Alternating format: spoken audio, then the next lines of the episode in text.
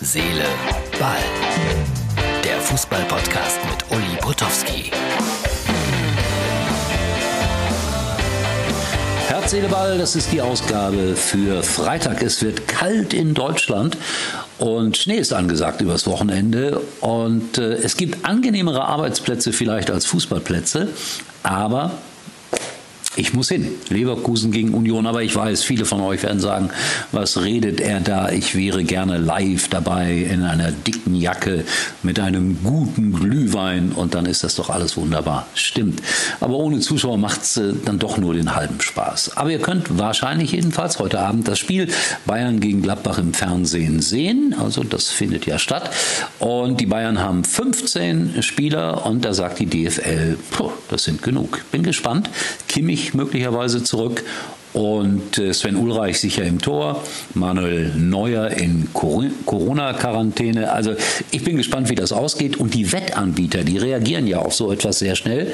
Bis äh, dass das alles bekannt wurde, gab es äh, für einen Heimsieg der Bayern so im Schnitt 1,50, 1,55.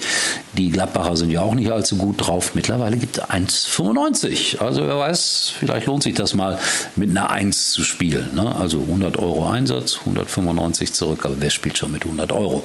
Und Nagelsmann sagt vor dem Spiel, die Umstände sind mir Punkt, Punkt, Punkt, egal. Das ist vielleicht die richtige Einstellung. Wer weiß das schon. So, das wollte ich euch ans Herz legen hier. Wer nicht die Videofassung sieht, ich habe ein äh, Heft in der Hand, das heißt Schalke Unser. Und ich finde das toll, da steht drauf Fanzeitung gegen Rassismus, gibt es schon sehr lange. Und die schreiben sehr, sehr schöne Artikel, völlig andere als äh, andere Fußballzeitungen.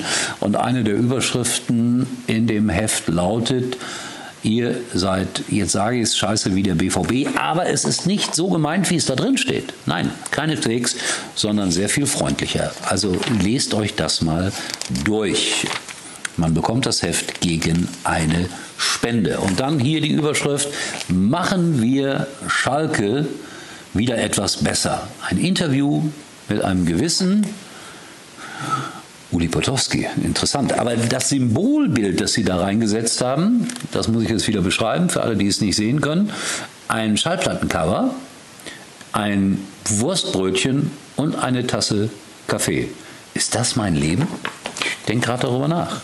Ja, vielleicht. Wer weiß das. Also, wer Lust hat, der schaut mal rein, der besorgt sich das Schalke Unser.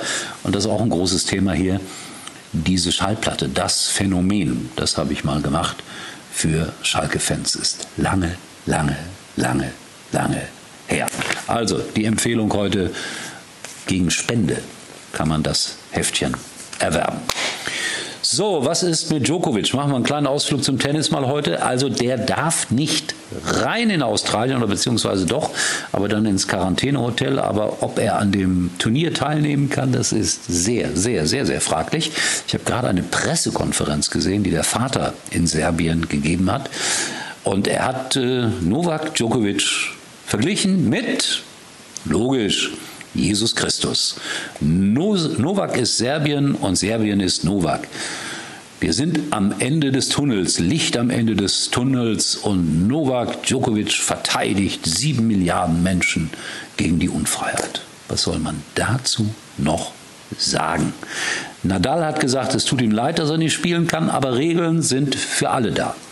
Und da finde ich, hat er recht. Die Regeln sind wirklich für alle da.